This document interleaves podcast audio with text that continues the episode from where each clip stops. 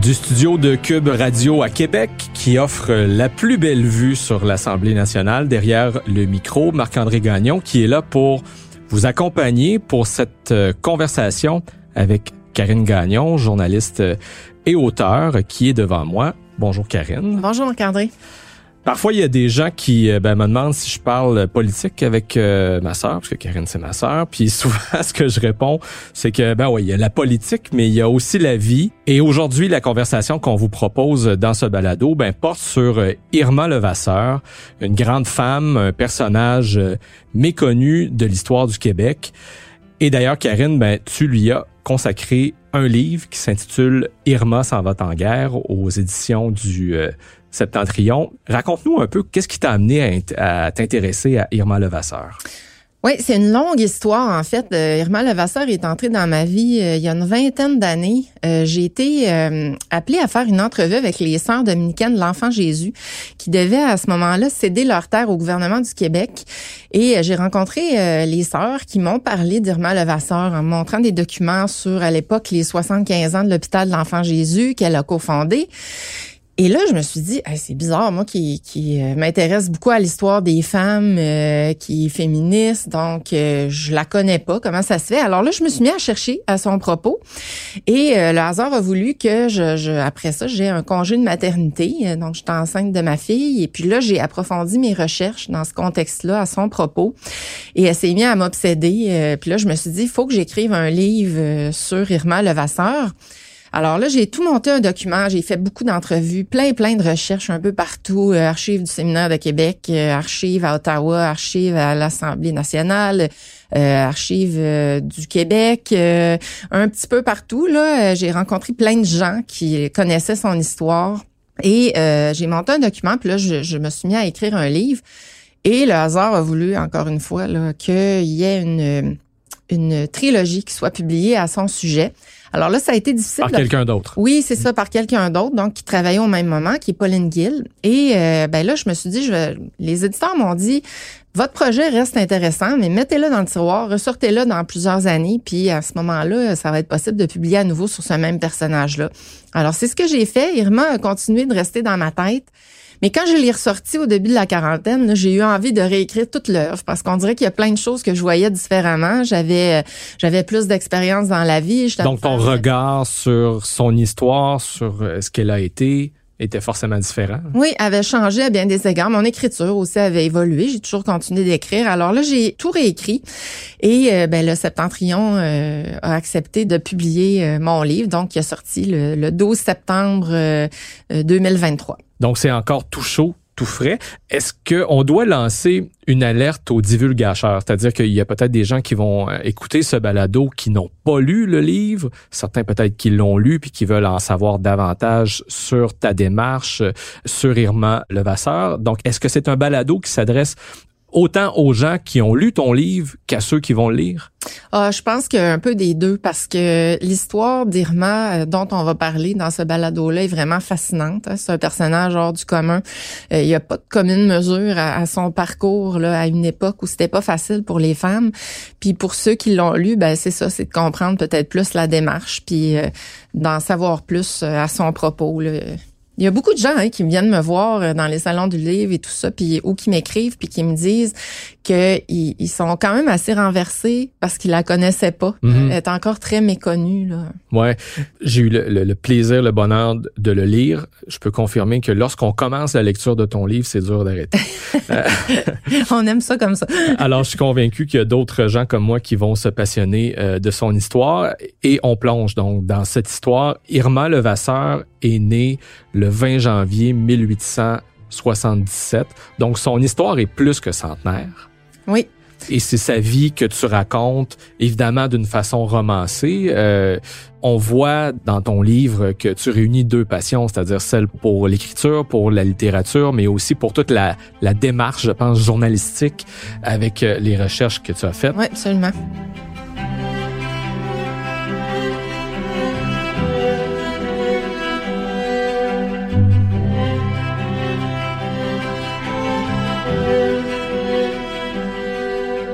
Dans le premier bloc de ce balado, on va plonger dans son enfance mm. et, les études qu'Irma Levasseur a, a, eu la chance de faire aux États-Unis. Irma Levasseur, en quelque sorte, euh, donc c'était une petite fille de Québec, elle était privilégiée puisqu'elle s'est rendue au Minnesota pour euh, faire ses études. Oui, absolument. Irma est née à Saint-Roch euh, dans une famille où on peut dire qu'il y avait un bouillonnement. Hein. Il y avait, euh, c'était fréquenté par euh, toutes sortes d'intellectuels. Son père, on l'appelait Cyrano de Bergerac, qui avait des manières euh, grandiloquentes, les moustaches. On le voit d'ailleurs dans le roman. J'ai, on a une photo qui a été publiée. c'était quelqu'un qui avait énormément de contacts, qui, qui était journaliste sur la colline. C'est ça, son père aussi était journaliste ici sur la colline où on est présentement. Exactement, Nazaire Levasseur, donc qui connaissait à peu près tout le monde en ville. C'est pas vraiment compliqué, et dont le père aussi, Nazaire avait lui-même grandi dans un milieu qui était fréquenté par toutes sortes d'intellectuels, d'artistes. Euh, son père baignait là-dedans aussi. La mère d'Irma euh, était anglaise d'origine, famille anglaise très riche de Québec. Le grand-père maternel d'Irma était un banquier.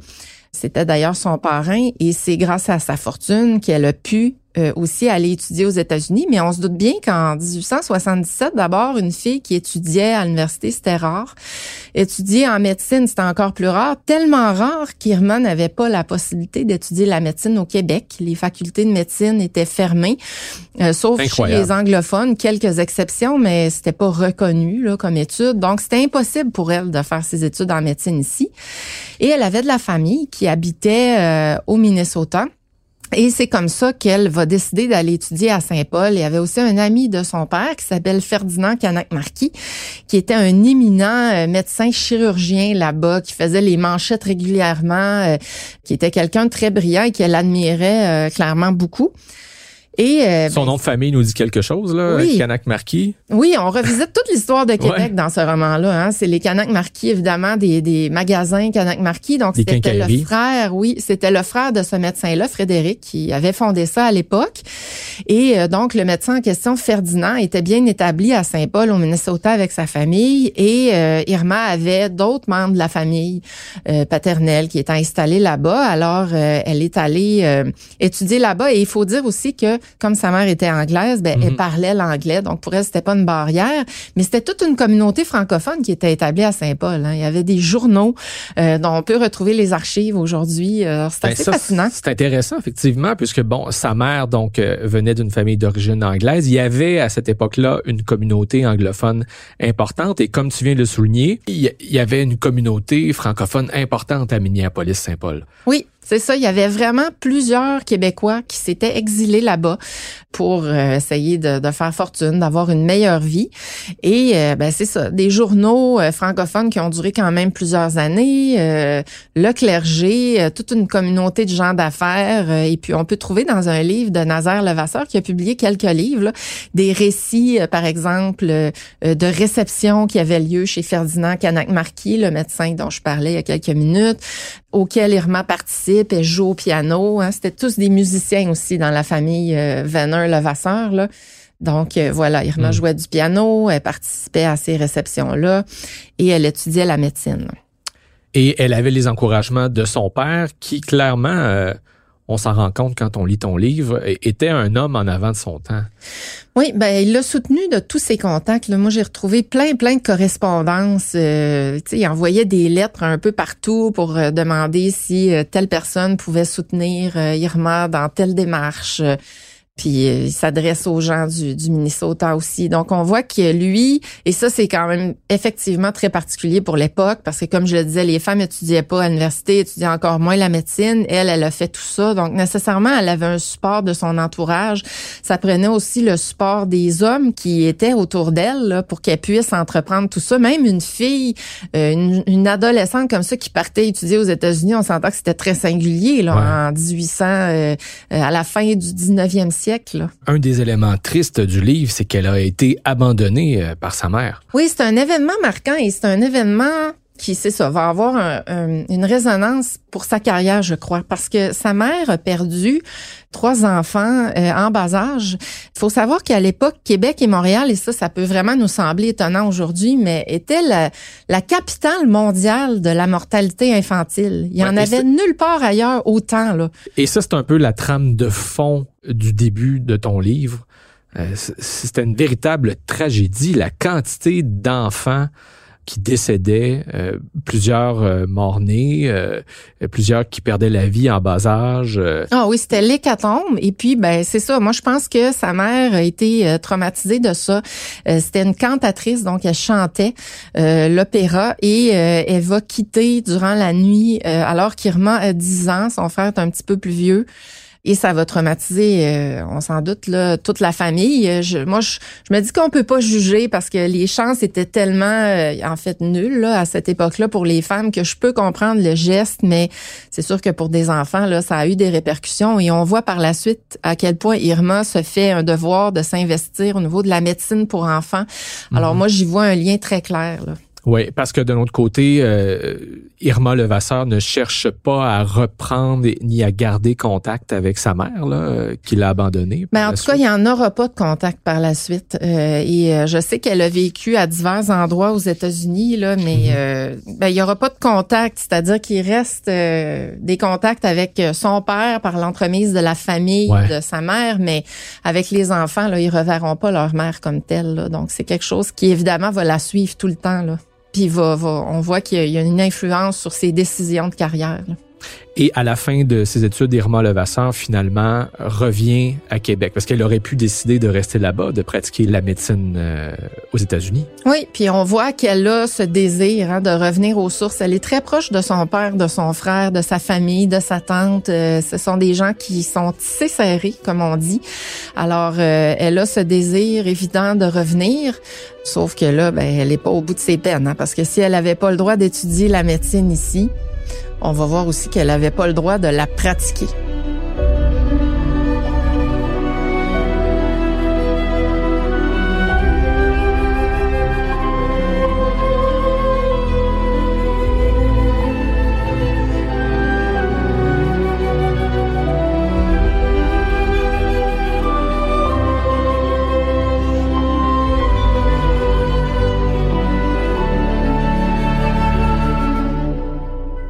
Ben, c'est justement là qu'on plonge dans le deuxième bloc de ce balado. Donc, Irma Levasseur est de retour euh, à Québec, a en poche euh, son diplôme en médecine de l'Université du Minnesota. C'est de l'Université de Saint-Paul? Saint-Paul, oui. De Saint-Paul, voilà. Oui, au Minnesota.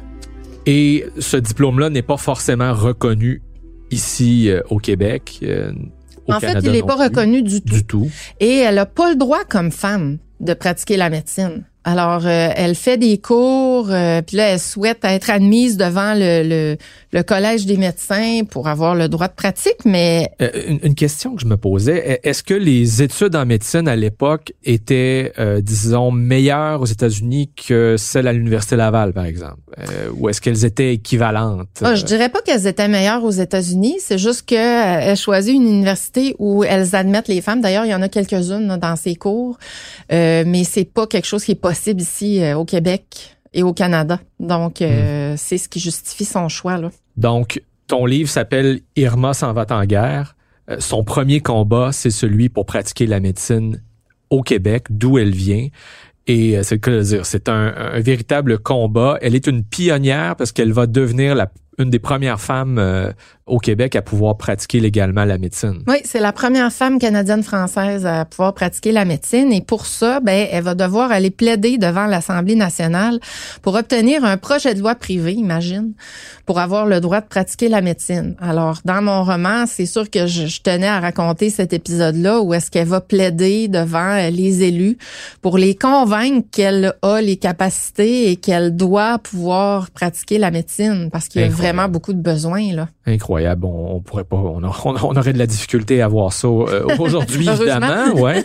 Euh, mais mais juste avant de venir rencontrer les élus ici de l'autre côté euh, de la rue à l'Assemblée nationale au Salon Rouge, elle a d'abord essayé de convaincre l'Université Laval de de l'admettre, quoi, de, de, ben de l'accepter dans la faculté de médecine? Oui, je suis allée faire des recherches, euh, je le disais un petit peu tantôt, là, aux, aux archives du séminaire de Québec. Et puis là-dedans, euh, j'ai trouvé une décision du conseil universitaire où on a traité de la demande de Irma Levasseur, euh, qui est alors évidemment médecin diplômée d'une université américaine et euh, elle a demandé à suivre des cours de médecine pendant six mois pour pouvoir se présenter après devant le bureau d'examinateur du Collège des médecins du Québec. Sauf que on lit que l'université a rejeté cette demande. Elle ne veut pas admettre les femmes à sa faculté de médecine et on écrit c'est une question réglée pour le docteur Levasseur et toutes celles qui pourront se présenter par la suite. Alors ça c'est le 16 septembre 1902.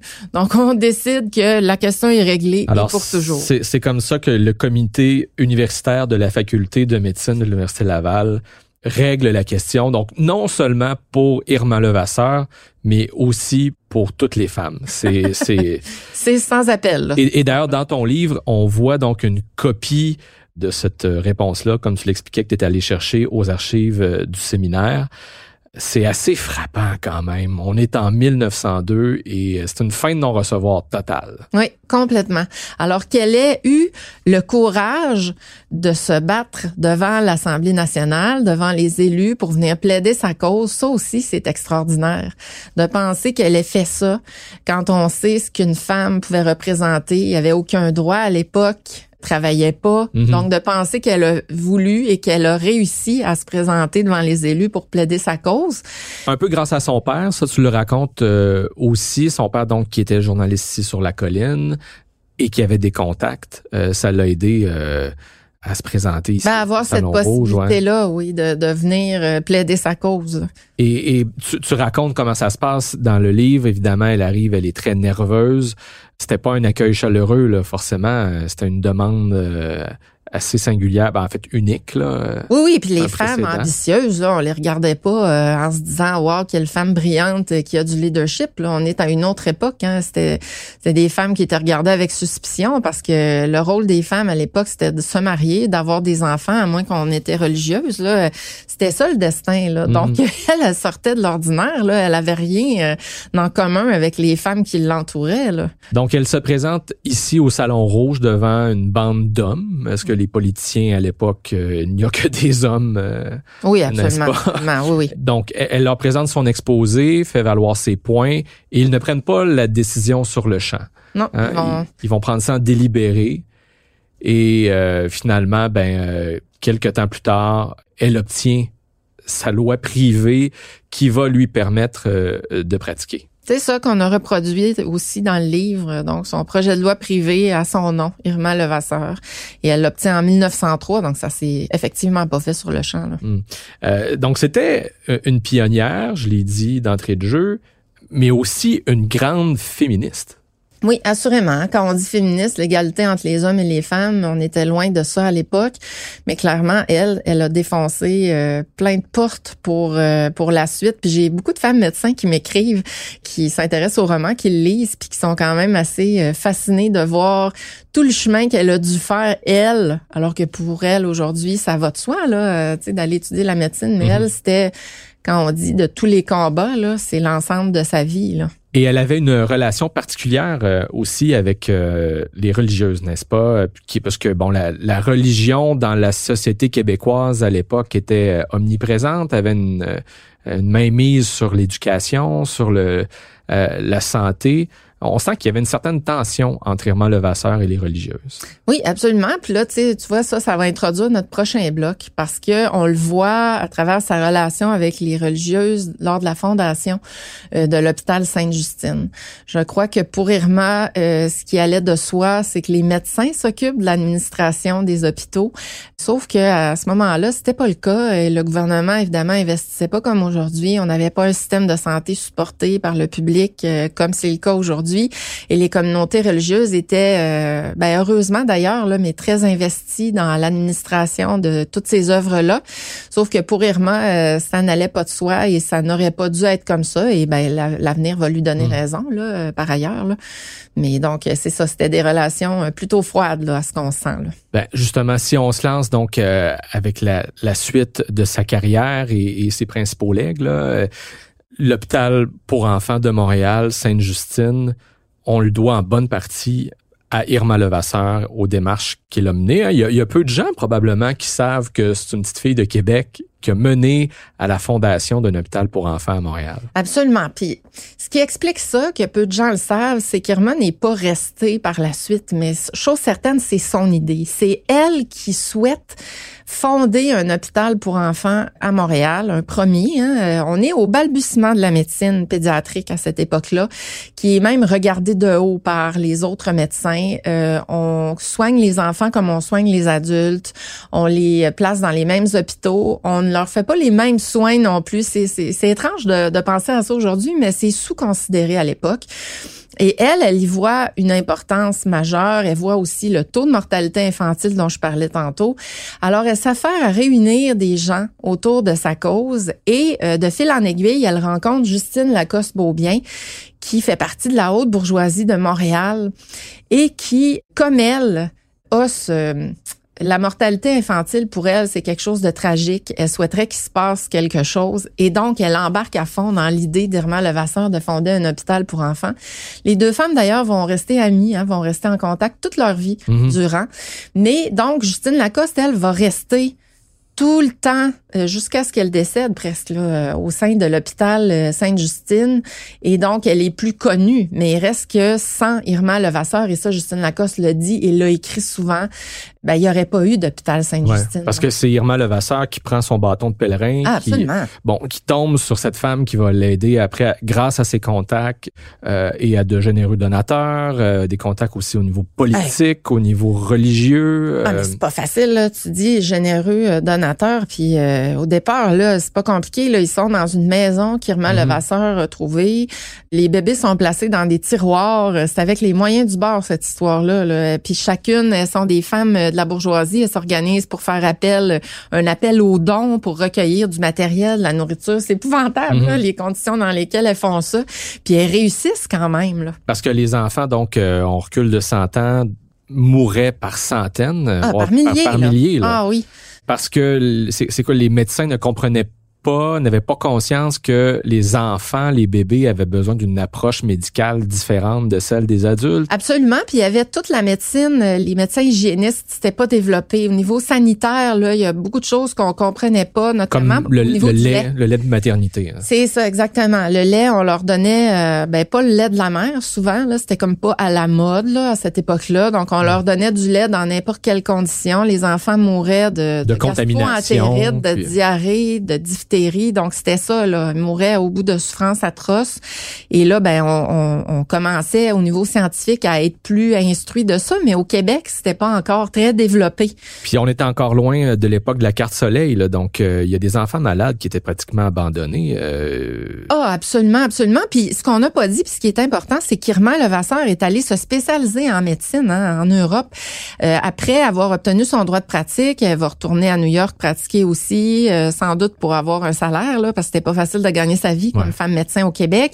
Et elle va aller étudier la médecine à Paris, à Francfort, dans des hôpitaux pour enfants, parce que là-bas, il y en a déjà des hôpitaux pour enfants. Donc, elle va étudier auprès de spécialistes aussi de la première femme médecin euh, française, Une autre Madeleine pionnière. Bray, une autre pionnière. Elle va côtoyer aussi la première femme médecin américaine, euh, euh, dont j'oublie le nom.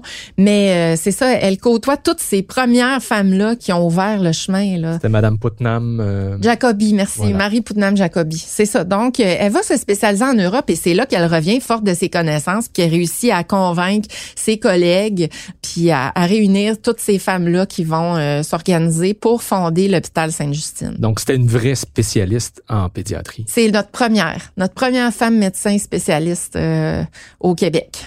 Et donc là, l'hôpital Sainte-Justine est fondé. D'ailleurs, euh, ce n'est pas à cause de Madame Justine que l'hôpital s'appelle Sainte-Justine, mais c'est un nom qui lui est attribué quoi pour obtenir l'assentiment de la du clergé à ce moment-là. Ah oui, ben on nomme beaucoup de lieux hein, en fonction de noms de saints, de saintes. Et euh, si ma mémoire est bonne, Justine, c'est au niveau des enfants malades. Là. Donc il y a quelque chose Mhm. qui rejoint le- la vocation de l'hôpital, et c'est pour ça qu'on lui donne ce nom-là. Mais Justine Lacoste, ceci dit, pourrait quasiment être considérée sainte, là, Comme- parce qu'elle a sainte. investi sa vie, ouais, vraiment là-dedans. Elle a pas pu avoir d'enfants non plus, Donc, tu sais, il y avait quelque chose qui, qui la rejoignait profondément là, là-dedans. Et Irma Levasseur, pour sa part, donc à partir du moment où l'hôpital est, est, fondé, que les choses sont en marche, elle se retire de ce projet-là, ce qui attriste d'ailleurs euh, Madame Justine à l'époque, euh, on, on, comprend bien. Ouais. Et euh, elle revient à Québec, puis éventuellement, elle décide donc de partir pour la guerre.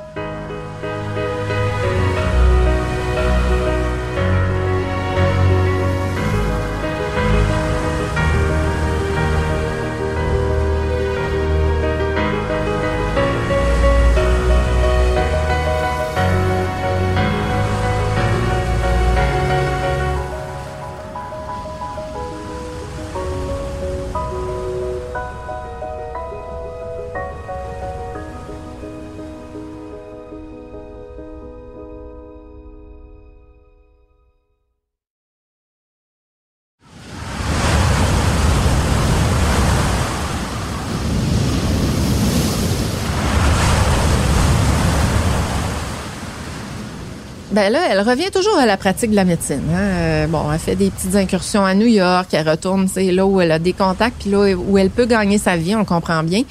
Et je pense qu'un autre moyen de gagner sa vie, ben, c'était de, de, participer à la guerre de Serbie. Il y a eu un appel du gouvernement canadien qui euh, demandait des médecins pour aller combattre une épidémie de typhus en Serbie.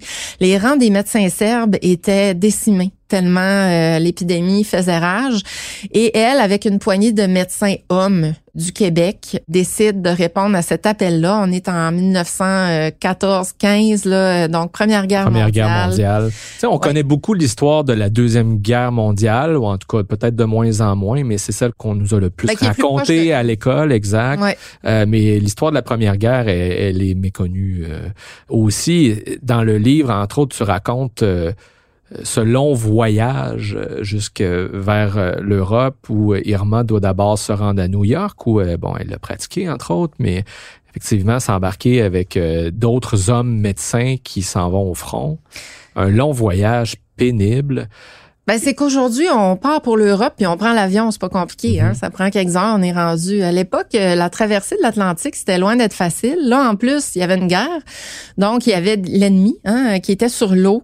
Donc, euh, il y a un, un, célèbre navire là, qui a été coulé d'ailleurs, euh, qui s'appelait le Lusitania. Donc, ça arrive au même moment où eux font la traversée avec les médecins à bord pour se et, rendre. Et, ils auraient pu connaître le, le même sort. Donc, Ah, déjà, Irma, les médecins, les, les, autres soldats qui étaient sur ce navire euh, ont risqué leur vie là, Tout juste à, à faire fait. la traversée. Tout à fait, juste à faire la traversée.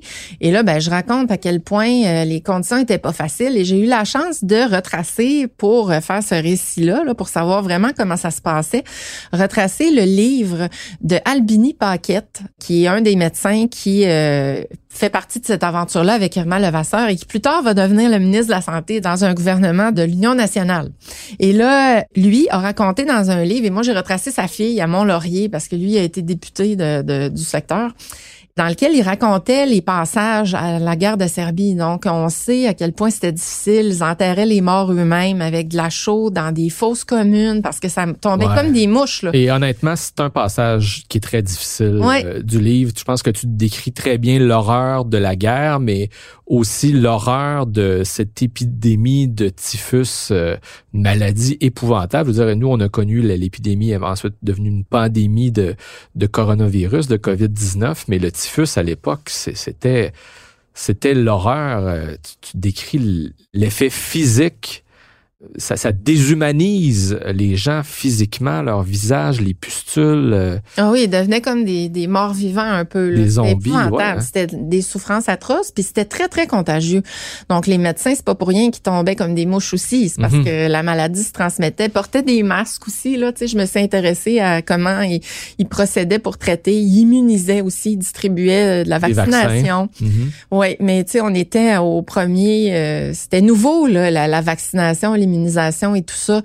Donc, c'était très courageux là pour ces médecins-là qui n'étaient pas obligés hein, de s'expatrier pour venir aider les gens qui en avaient grandement besoin. C'était la misère noire. Puis tu sais, les bombes qui revolaient au-dessus de leur tête. euh, les villages qui étaient tout détruits, euh, les gens qui avaient perdu leur famille, leurs proches, c'était Mhm. ça, c'était épouvantable. Mais pourquoi Irma Levasseur euh, a décidé d'aller à la guerre, puisque personne ne l'a obligé. C'était vraiment sur une base volontaire qu'elle a décidé d'y aller. Mais quand on dit Irma s'en va en guerre, c'est vraiment ça. C'est qu'elle est de tous les combats. Elle, elle va de mission en mission. Et je pense que, ben, un peu comme je le disais tantôt, je pense que ça lui permettait de gagner sa vie le fait d'être engagé par le gouvernement comme ça, euh, c'était pas facile pour une femme de gagner sa vie comme médecin au Québec. Donc, euh, puis elle, elle poursuivait euh, le rêve hein, de fonder un hôpital pour enfants à Québec, dans sa ville un jour. Un autre, mais c'est ça chez elle, ici dans la capitale nationale. Donc, on peut penser qu'elle avait envie de récolter des fonds là pour un jour le réaliser ce rêve-là. Hmm. Mais elle a failli laisser sa peau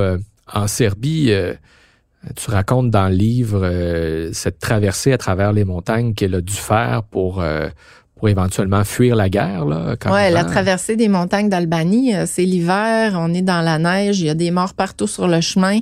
Euh, ça, j'ai eu accès, j'ai, j'ai lu des journaux de soldats qui ont participé à cette guerre-là pour voir comment ça se passait. C'était atroce. Là. On peut penser que peut-être que ces gens-là sont revenus avec des chocs post-traumatiques. Mhm. C'était un phénomène qu'on connaissait pas puis auquel on s'intéressait pas à ce moment-là, mais clairement, ils ont tellement vu d'atrocités. Il y a un moment où elle, euh, elle se fait agresser. Euh... Oui, ben ça, j'ai inventé un petit peu, là, tu sais, mhm. qu'est-ce qu'elle vit là-bas, euh, mais on peut penser que c'est toujours le cas, là, dans les guerres, là, les femmes sont constamment euh, menacées au niveau de la sécurité. Donc, imaginez, là, elle, euh, c'était un médecin qui dirigeait des hôpitaux, il les changeait hein, d'endroit au fur et à mesure que, la, guerre, évoluait. Mhm. Ben oui. Donc, à chaque fois, il fallait qu'elle recommence. C'était pas évident du tout, là, comme mission, là. Donc, heureusement, elle survit. Euh, ensuite, elle pratique la médecine euh, ben, en France avant de, revenir. Effectivement, elle a amassé euh, en, faisant tout ça des sous. Elle revient à Québec et elle réalise finalement son rêve de fonder un hôpital ici à Québec, qui est très connu, mais ce qui est méconnu, c'est que c'est elle qui est à l'origine de sa création. Puis euh, à, l'origine, c'était un hôpital pour enfants. Aujourd'hui, ça n'en est plus un. Là, on fête d'ailleurs le centième anniversaire de l'hôpital de l'Enfant Jésus ouais, cette parce que c'est de l'Enfant Jésus qu'on parle. C'est ça. Donc, euh, Irma Levasseur euh, a encore, c'est encore un peu le même modus operandi qu'autour de la fondation de l'hôpital Sainte-Justine. Donc, elle a cette idée-là. Elle va réunir les gens autour de sa cause. il y a des médecins, là, on est quand même une quinzaine d'années plus tard par rapport à l'hôpital Sainte-Justine. Donc, la médecine pour enfants est implantée du côté de Montréal mais à Québec, les médecins savent, il y a plusieurs médecins qui savent qu'il faut développer cette médecine-là, mais encore une fois, doivent faire face à d'autres médecins qui n'y croient pas, qui les regardent de haut, qui mhm. leur disent que bon, c'est pas comme ça qu'on doit faire de la médecine, etc. Donc, elle qui arrive avec cette idée-là, ben, elle rejoint plusieurs médecins qui ont envie de l'aider puis de faire en sorte que ça fonctionne, une initiative comme ça à Québec. Et un peu comme euh, c'était le cas à Montréal avec euh, l'hôpital Sainte-Justine. Donc, la création de cet hôpital pour enfants débute euh, dans sa maison, une maison qu'elle achète avec ses propres sous, qui n'existe plus aujourd'hui euh, parce que il y a des maisons ici devant l'Assemblée nationale à Québec sur Grande Allée qui ont été démolies pour faire place à ce qu'on appelle le bunker, l'édifice euh, H, euh, une horreur de son époque en termes architectural, un, monstre en béton. Mais avant, donc, il y avait des maisons ancestrales et, et elle avait une de celles-là. Et c'est là que que l'hôpital pour enfants de l'Enfant Jésus, en fait, euh, a démarré. Oui, c'est ça. Puis on retrouve une photo de cette magnifique maison-là dans le livre. Et Irma, effectivement, achète la bâtisse qui appartient à un ancien élu euh, de la Chambre des communes qui est décédé. Et elle va installer avec ses collègues euh, les premiers patients, un enfant là, qui va être traité. Donc, l'initiative prend forme grâce à ça, entre autres. Dans ton livre, on voit la photo. C'était la Bendon Lodge. Oui qui est la maison en question. Là. Donc, c'est une série, hein, en fait, mhm. de magnifiques maisons là, qu'il y avait là et qui, effectivement, n'existent plus, malheureusement. Mais c'est comme ça que l'hôpital peut démarrer grâce à, plusieurs médecins, là, dont certains qui vont rester plus tard. Euh, mais comme Irma le fait dans le cas de l'hôpital Sainte-Justine, euh, elle va quitter quand même assez rapidement. Donc, elle met en place l'œuvre, elle s'assure qu'il y a une pérennité, que les gens, les bonnes personnes sont impliquées. Puis après ça, elle quitte et elle retourne à la pratique de la médecine.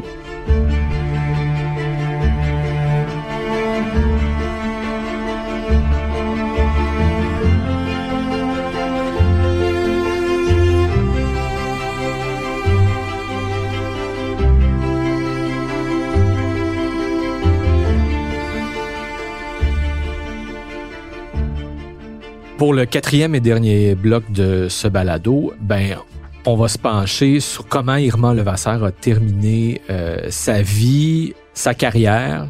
Euh, une histoire quand même triste, bon, parce que tout au long de sa vie, elle réalise euh, des grandes choses et tu as choisi de le faire d'une façon quand même assez particulière en t'attardant davantage à ce moment où ses amis euh, l'ont leurré d'une certaine façon mhm. pour souligner ses 50 ans de pratique. Ouais, ben Irma Levasseur n'était pas une femme qui aimait euh, briller, hein, qui aimait euh, les hommages, qui aimait les mondanités. C'était le contraire. Là.